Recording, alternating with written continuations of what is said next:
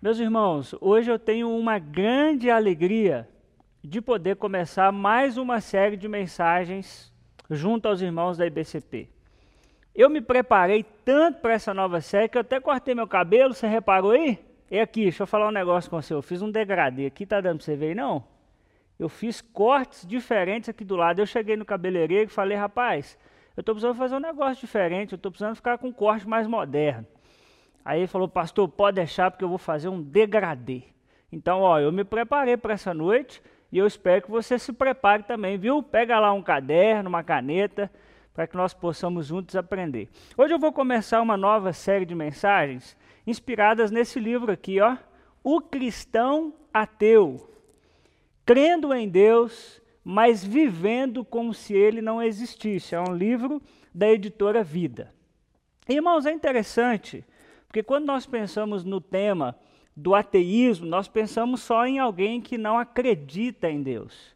Mas esse autor vai trazer eh, um lado muito interessante, que é de quando alguém crê em Deus, mas vive como se Deus não existisse.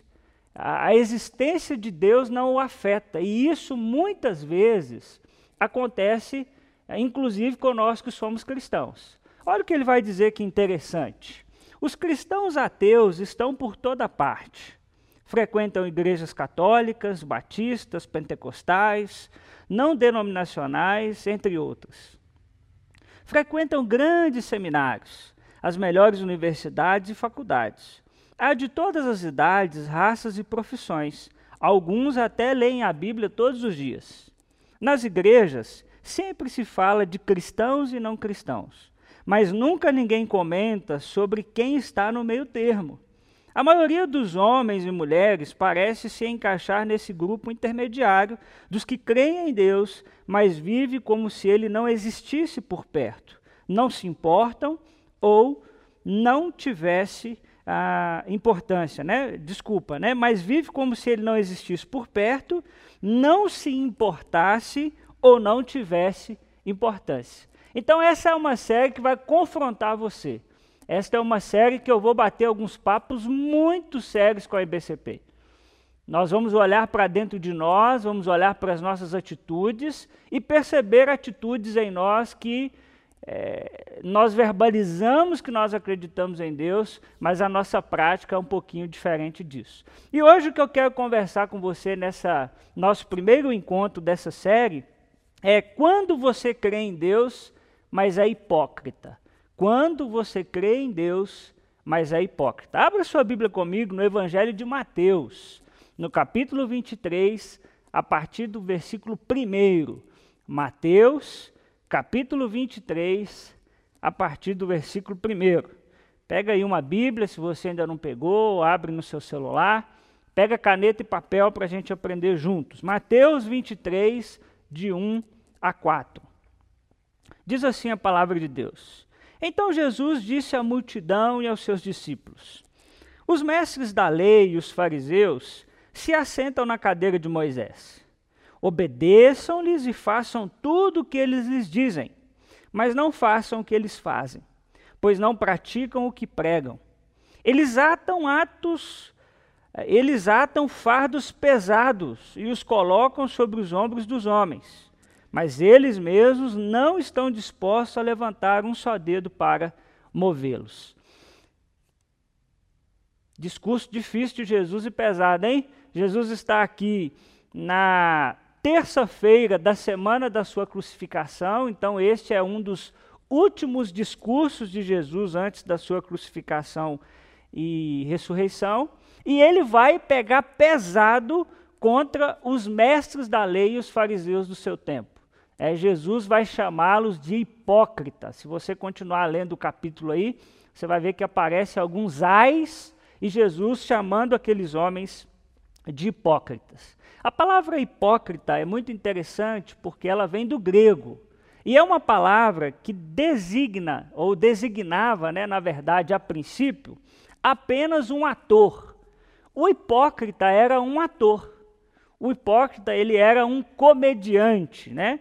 Ele não tinha essa palavra hipócrita inicialmente lá no grego.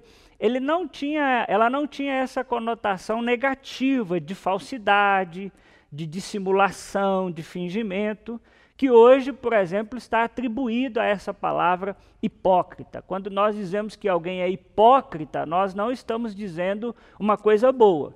Mas inicialmente tinha essa conotação. O hipócrita era um ator, né, principalmente aí do, do teatro, né, era alguém que estava ali fazendo um outro papel. Então o fingimento existia, mas ele era apenas em nome de um papel que foi assumido ali para aquele momento. E era por uma causa nobre, né, de é, entreter o público que estava assistindo aquele hipócrita. Depois, com o passar do, do, dos anos, é que essa palavra ganha essa conotação negativa. Né? Então, hipócrita era um ator, e para nós, hipócrita é a pessoa que finge ser mais do que ela é. Você está anotando? Anota isso aí. Hipócrita é a pessoa que finge ser melhor do que ela é. E esse assunto, irmãos, de alguém que é hipócrita ou a hipocrisia, é muito interessante porque é hoje, inclusive, um problema social. De vez em quando a gente escuta alguém dizendo assim: a nossa sociedade é uma sociedade hipócrita. Então veja que a questão da hipocrisia ganhou uma conotação de um problema social. A psicanálise estuda sobre os hipócritas e sobre a hipocrisia. Para esse sermão eu li tanto artigo legal, tanto artigo interessante, mas veja que a hipocrisia já é um assunto de interesse, inclusive, da psicanálise. Mas para a Bíblia, a hipocrisia, isso é muito sério, é um pecado. Para a Bíblia, o hipócrita está cometendo um pecado. Porque a hipocrisia é um ato consciente de enganar as pessoas e a Deus. Isso para Deus é um pecado. Quando eu assumo um personagem, quando eu finjo ser alguém que eu não sou, na tentativa de enganar as pessoas que estão à minha volta e na tentativa de enganar a Deus, eu cometo um pecado, eu desagrado a Deus. Esse texto de Mateus capítulo 23, você pode ler na sua casa depois, ele é todinho dedicado a uma dura repreensão de Jesus aos hipócritas. E ser um cristão ateu, que é o que a gente vai conversar nas próximas semanas, passa por uma espécie de hipocrisia. Todo cristão ateu, se ele não olhar para dentro do seu coração o tempo todo, ele vai ser tentado e vai cair no pecado da hipocrisia. Nós veremos, irmãos, nas próximas semanas, áreas que nós falamos muito, mas nós não praticamos. Que nós cobramos muito dos outros, mas nós mesmos não fazemos. E por isso nos tornamos hipócritas e nos tornamos um cristão ateu. E todos nós, irmãos, carregamos dentro de nós um pouco de hipocrisia. A hipocrisia sempre nos ronda. E a pior coisa que pode acontecer nessa série de mensagens, sabe qual que é? É você falar assim, ah, cristão ateu, eu não, eu sou um cristão de verdade. Ou você olhar e dizer assim, a mensagem de hoje está por fora, porque eu não sou um hipócrita, eu não sou, eu não finjo ser o que eu não sou. Todos nós, em algum momento da nossa caminhada, lutaremos contra a hipocrisia, nós estamos em recuperação. Eu sou um hipócrita em recuperação. Você é um hipócrita em recuperação. Eu sou um cristão ateu em recuperação, você também. Então, o problema, e nós precisamos entender isso, é viver na hipocrisia, no cinismo. Porque aí já virou um personagem. Mas a hipocrisia, essa ideia de fingir ser o que a gente não é, sempre vai estar batendo na nossa porta. E a hipocrisia, ela é perigosa porque nós quase nunca a reconhecemos e quase nunca a admitimos. Eu nunca lidei, por exemplo, nos meus aconselhamentos pastorais com alguém que veio em minha sala e disse assim: Pastor, eu tenho um problema. E eu disse assim: Qual é o seu problema? E a pessoa me disse assim: Eu sou hipócrita. Isso nunca aconteceu. Porque a hipocrisia é difícil da gente perceber ela, é difícil de nós a admitirmos. Por isso, eu queria te convidar a fazer uma análise muito sincera do seu coração nessa noite. Irmãos, essa nova série vai mexer com você. Essa nova série vai questionar você. Essa nova série vai colocar você como que contra a parede.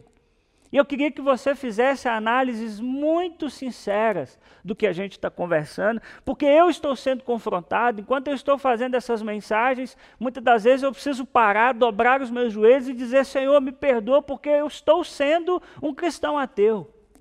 Então não feche o seu coração para dizer assim: ah, se é cristão não pode ser ateu. Não, abra o seu coração para aprender. Abra o seu coração para assimilar e dizer: será que eu tenho isso no meu coração? Será que eu, em alguns momentos, não estou sendo um cristão ateu? Será que eu, em alguns momentos, não estou me tornando ou me portando como um hipócrita? E aí, hoje, eu queria ensinar para você, à luz desse, dessa palavra de Jesus, três características de um hipócrita. Três características de alguém que crê em Deus mas vive na hipocrisia. Você está anotando aí? Anota aí, vai três características de um hipócrita. É três características de alguém que crê em Deus, mas vive na hipocrisia. Vá lendo seu coração aí, viu? Primeira característica de um hipócrita. O hipócrita geralmente é um bom religioso. Versículo 2 os mestres da lei e os fariseus se assentam na cadeira de Moisés. Jesus disse que o hipócrita geralmente é um bom religioso. Ele começa a sua denúncia falando de um ambiente religioso. Interessante, Jesus não fala da hipocrisia falando de um ambiente fora da, do, da religião. Ele diz: os mestres da lei e os fariseus homens que vivem de religião se assentam na cadeira de Moisés. Se assentar na cadeira de Moisés quer dizer que eles eram professores da lei. Os escribas, irmãos, eram membros ah, de uma classe instruída do Antigo Testamento. Os escribas eram ah, responsáveis por fazer cópias, eles liam, eles interpretavam, eles aplicavam a lei para o povo. Já os fariseus eram uma espécie de um grupo religioso. Era um pessoal que se misturou com Roma. É um pessoal que era extremamente legalista, mas misturado com Roma. Então era um negócio meio politizado. Eles eram conhecidos por insistir na obediência da lei, principalmente na entrega dos dízimos e na questão dos rituais de purificação, além de valorizarem demais as tradições. Né? Então, esses homens se consideravam os mais sérios seguidores da lei. E é interessante que é esse tipo de gente que Jesus vai chamar de hipócrita. Nessa tentativa desses homens de serem perfeitos, a maioria dos escribas e fariseus eles se tornavam hipócritas. Por quê, irmãos? Porque, cá para nós, ninguém dá conta de obedecer à lei de Deus o tempo todo, você sabe disso, né? Todo mundo, em algum momento, pisa fora da faixa. Todo mundo, em algum momento, toma uma atitude, tem um pensamento que desagrada a Deus. E aqueles homens não conseguiam admitir isso. E mais, eles não conseguiram entender para que servia a lei de Deus.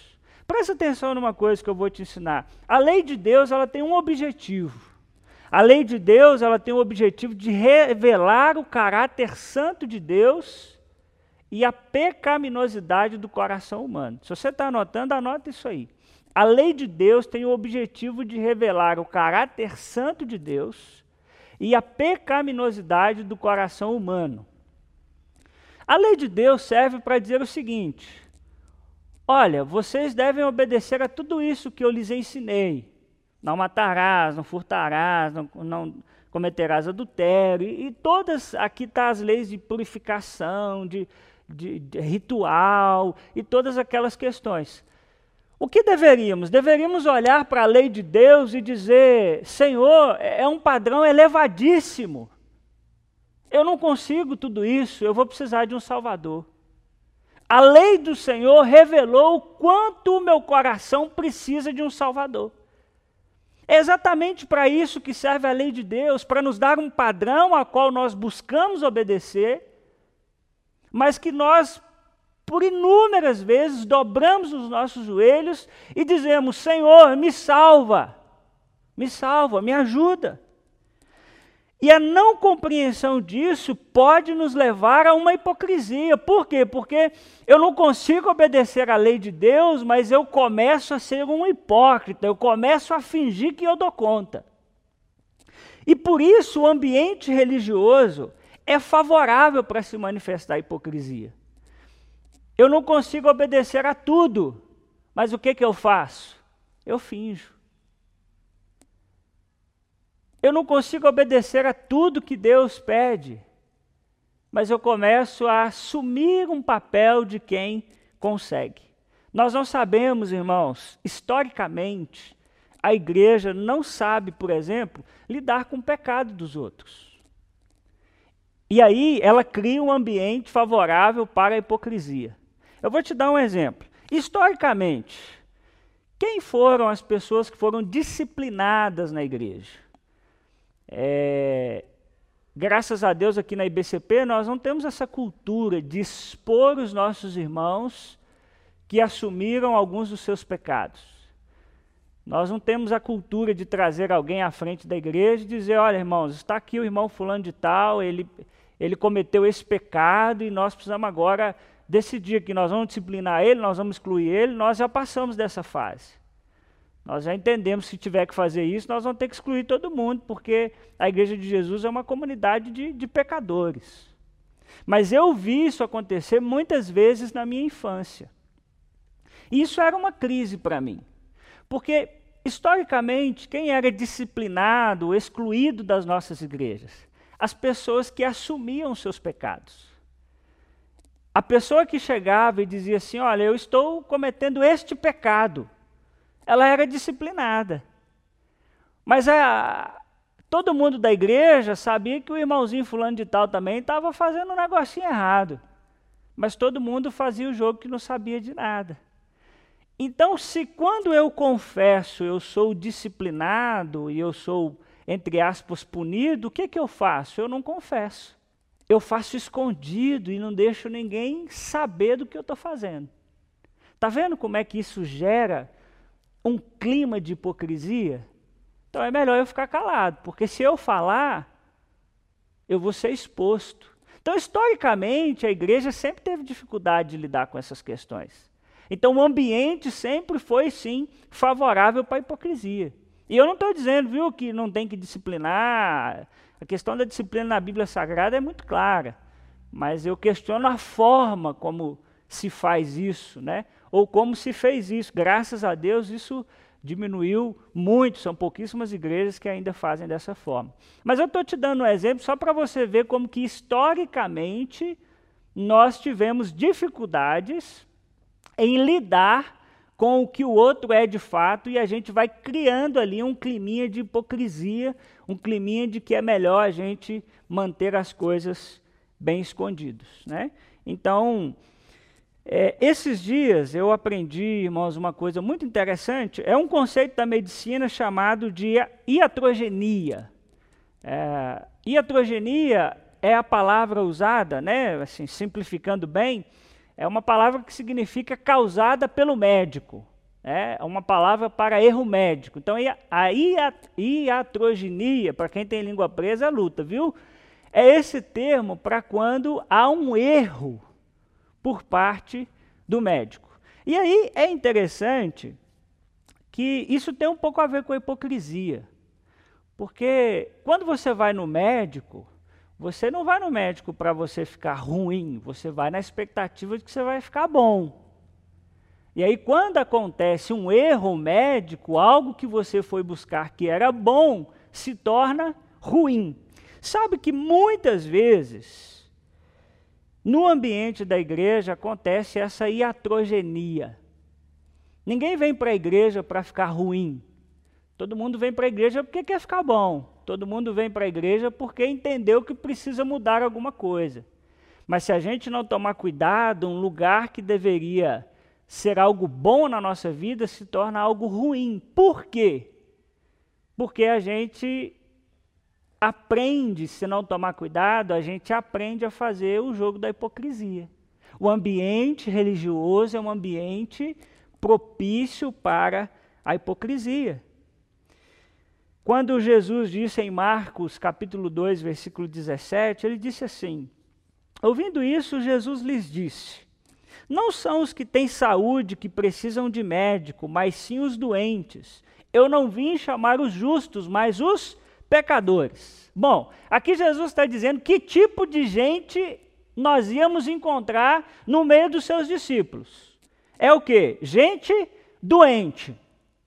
Aí eu te pergunto: quando nós olhamos para os nossos irmãos da nossa comunidade de fé, o que é que nós queremos encontrar? Nós queremos, nós temos a sabedoria para lidar com as pessoas doentes e aqui doença não é de doença física, mas é de alma, é de coração, ou a gente espera encontrar um monte de gente perfeita, engomadinho, cheirosinho, bonitinho. Bom, mas você sabe que não é esse montão de gente engomadinho, cheirosinho e bonitinho, é um monte de pecadores. Mas quando nós olhamos, parece que ninguém é pecador. Por quê? porque a gente aprende dentro do ambiente religioso a fazer o jogo da hipocrisia. Então, o hipócrita geralmente é um bom religioso. E isso, irmãos, nos faz algumas perguntas, né? Nós estamos preparados para lidar com pecadores no nosso meio? Será que queremos mudar também aquilo que desagrada a Deus? Ou eu entro na igreja e passo por esse processo de algo que era bom se tornou ruim. Ah, já que está todo mundo fazendo o jogo de que é santo, eu também vou fazer. Eu vivo a minha vida do jeito que eu quiser e fica todo mundo nesse jogo de que está tudo certo. Para não lidar com os nossos pecados ou lidar com os pecados dos outros, muitas vezes nós jogamos o jogo da hipocrisia. Então perceba que o ambiente religioso ele é propício para isso. O hipócrita é um bom religioso. Por isso, Olhe o seu coração nessa noite. Não é o fato de você estar na igreja que te livra da hipocrisia. Beleza? Segunda característica de um hipócrita: o hipócrita está preocupado com a sua estética. O hipócrita está preocupado com a sua estética. Olha comigo o versículo 3, mais uma vez. Obedeçam-lhe e façam tudo o que eles lhes dizem, mas não façam o que eles fazem, pois não praticam o que pregam. Olha que interessante, Jesus começa dizendo: obedeçam-lhe e façam tudo o que eles dizem.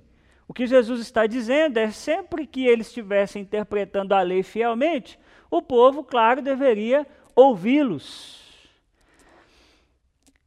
Ou seja, se eles estivessem interpretando fielmente, eles deveriam ser obedecidos. Né? Ele começa dizendo isso: obedeçam-lhe, façam tudo o que eles dizem. Presta atenção, o hipócrita não necessariamente ele ensina algo errado. Isso é interessante. O problema é a prática. O hipócrita geralmente ele não tem um discurso absurdo.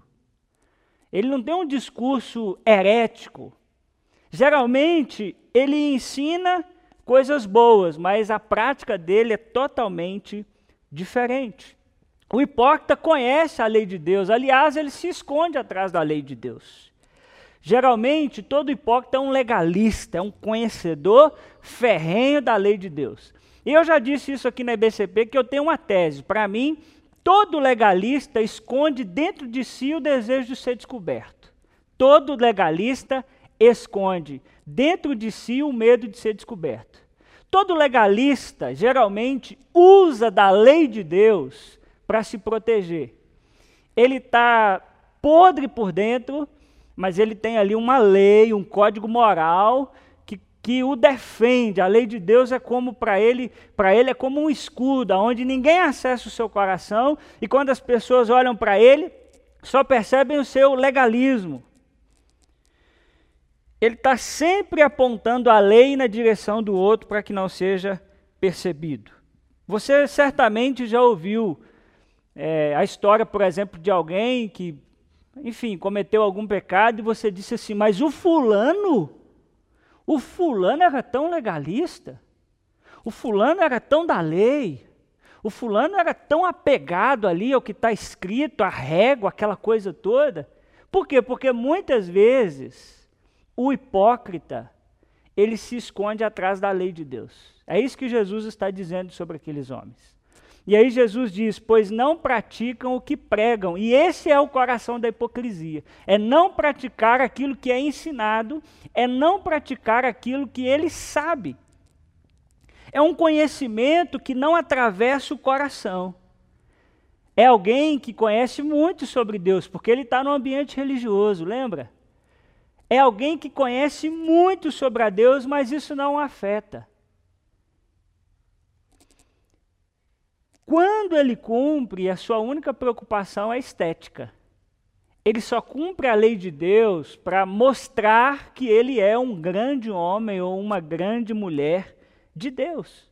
Isso lá no versículo 5 também é exemplificado. Jesus diz assim: tudo que fazem é para serem vistos pelos homens. Então a preocupação do hipócrita é uma preocupação estética. Muitas vezes eles faziam além do que era pedido na lei para aparecerem. E Jesus exemplifica isso ao longo do capítulo 23. E aí, no capítulo 6 de Mateus, é, ele vai relatar um pouco mais dessa essa espiritualidade estética. É, durante o Sermão do Monte, você lembra lá de Mateus 5 a 7? No capítulo 6, Jesus começa a ensinar a, a, aos seus discípulos a não ser como os hipócritas. Porque tudo que eles faziam era puramente estético. Jesus diz: Olha, quando vocês forem dar esmola, não faça como eles. Quando vocês forem orar, não ore como eles, eles vão para as esquinas, ele, eles fazem orações bonitas, eles querem que todo mundo veja quão espirituais eles são. Vocês não, vocês fechem a porta do seu quarto e ora ao Pai que estiver em secreto. Quando vocês forem dar esmola, não dá igual eles não, porque olha, que a sua uma mão não veja o que a outra acabou de fazer. E aí, é, olha o que Jesus vai dizer: ai de vocês Ainda, e agora ainda no capítulo 23, né, versículos 27 e 28. Ai de vocês, mestres da lei, fariseus hipócritas. Vocês são como sepulcros caiados, bonitos por fora, mas por dentro estão cheios de ossos e de todo tipo de imundície. Assim são vocês, por fora parecem justos ao povo, mas por dentro estão cheios de hipocrisia e maldade. Vocês por fora bonitos, lindos, mas por dentro parecem sepulcros caiados. Pensa só quão profunda e quão pesada é essa palavra de Jesus. Esses homens ensinavam em geral que o conhecimento das Escrituras era mais importante do que a obediência a elas, afinal, só dava para obedecer se você conhecesse. Mas eles pararam só na questão do conhecimento. Eles conheciam muito, eles tinham muitas informações a respeito de Deus, mas eles não obedeciam, e é assim que a hipocrisia começa. Eu aprendo alguma coisa, mas eu não obedeço. Deus me fala alguma coisa, mas eu não obedeço. Mas para as pessoas não desconfiarem, o que, que eu faço? Eu finjo. E aí eu me torno um hipócrita. A hipocrisia, meus irmãos, é, é muito sutil. Ninguém pede oração, por exemplo, porque está sendo tentado a ser hipócrita. A hipocrisia não é uma coisa desejada. A gente não chega na igreja e diz assim, irmãos, orem por mim, porque olha, esta noite eu fui muito tentado, assim, olha, aí dá aquela lambidinha nos beijos, né, diz assim, porque eu estou sendo tentado a ser um hipócrita. Não. A hipocrisia é muito sutil, ela nasce desse nosso desejo estético. Já que todo mundo tem alguma coisa para esconder, eu também vou ficar bonitinho e vou esconder. Lembre-se, irmãos, lembre-se, meus irmãos, que quando nós lidamos com a nossa espiritualidade, com a nossa relação com Deus e com o nosso próximo, só do ponto de vista da estética, Nós agradamos aos homens, mas nós não agradamos a Deus. Por quê? Porque Deus sabe quem nós somos. Deus sabe que muitas vezes nós estamos como aqueles homens, bonitos por fora, mas por dentro estamos como sepulcros caiados. Meu irmão, não seja uma coisa na igreja e uma coisa fora dela. Não seja uma coisa na sua casa e no seu trabalho você é outra. Tome muito cuidado, porque a hipocrisia, ela não só se manifesta dentro desse ambiente religioso, como ela também está preocupada com a questão da estética, com aquilo que nós mostramos, mas não é verdadeiro. Mais uma, terceira característica de um hipócrita. O hipócrita está sempre olhando para os outros. O hipócrita está sempre olhando para os outros. No versículo 4, Jesus diz assim: Eles atam fardos pesados e os colocam sobre os ombros dos homens, mas eles mesmos não estão dispostos a levantar um só dedo para movê-los. O hipócrita está no ambiente religioso, o hipócrita conhece sobre Deus, conhece sobre a lei de Deus, mas tudo que ele conhece sabe serve para olhar para o outro. Jesus começa dizendo que eles atam fardos pesados e os colocam sobre os ombros dos outros. Isso era algo tão sério, irmãos, que Jesus, por exemplo, convidou e nos convidou ah, quando ele disse assim: Vinde a mim, todos vós que estáis cansados e sobrecarregados. E aí ele vai dizer: Tomai sobre vós o meu jugo. O que, que é jugo ali? Jugo era a forma como cada mestre da lei interpretava a lei. Cada mestre da lei tinha o seu jugo, tinha a sua forma de enxergar a lei. Então o mestre da lei dizia assim: não trabalhar no sábado é fazer esta, esta e esta atividade. Se você fizer essa aqui, você já está trabalhando. O que, que, é isso? Isso é o jugo. Isso é a forma dele interpretar a lei de Deus. E Jesus vai dizer: Tomai sobre vós o meu jugo. Por quê? Porque o jugo dessa turma é muito pesado. E aí ele vai dizer: eles atam fardos pesados e os colocam sobre os ombros dos homens. Eles não, eles não atam fardos pesados para si, eles atam para os outros. Por isso que Jesus está dizendo: Tomai sobre vós o meu jugo, por quê? Porque ele é suave, o meu fardo é leve. E isso, irmãos, é muito, muito, muito sério. Porque Jesus vai dizer que esses homens, o hipócrita, ele coloca sobre os ombros dos homens. Esse é o problema do hipócrita. Tudo que ele sabe de Deus e da lei de Deus é para os outros. E isso me lembrou o texto de Mateus capítulo 7, versículos 4 e 5 quando Jesus ensinou que cada um deveria olhar para si e abandonar os seus pecados, ele disse: Como você pode dizer ao seu irmão, deixe-me tirar o cisco do seu olho, quando há uma viga no seu? Aí no versículo 5 ele diz: Hipócrita, tire primeiro a viga do seu olho, e então você verá claramente para tirar o cisco do olho do seu irmão. Jesus está dizendo, gente, gente, vocês são hipócritas.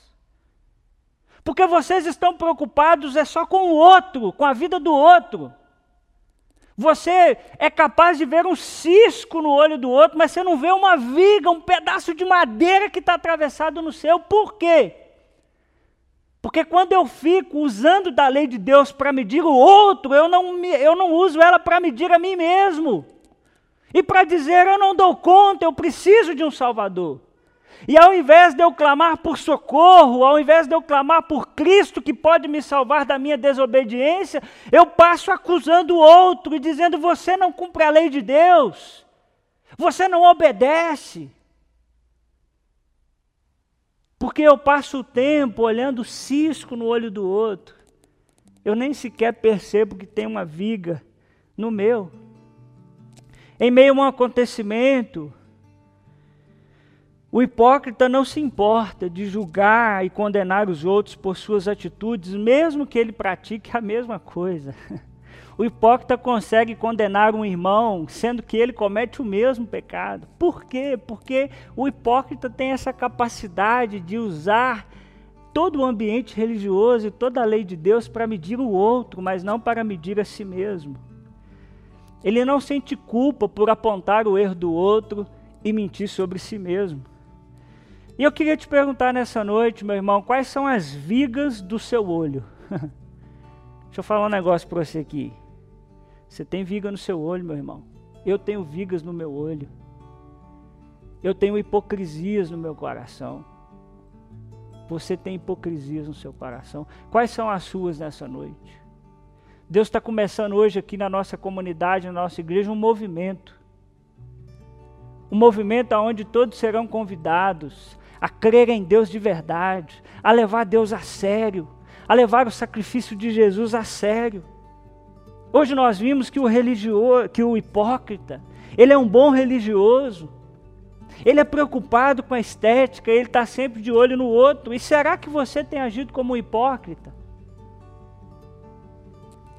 O caminho do Evangelho é o caminho da autenticidade. Reconheça nessa noite as hipocrisias que há em você e mude. Mas é para mudar, viu? Porque não adianta reconhecer a graça de Deus e ficar do mesmo jeito.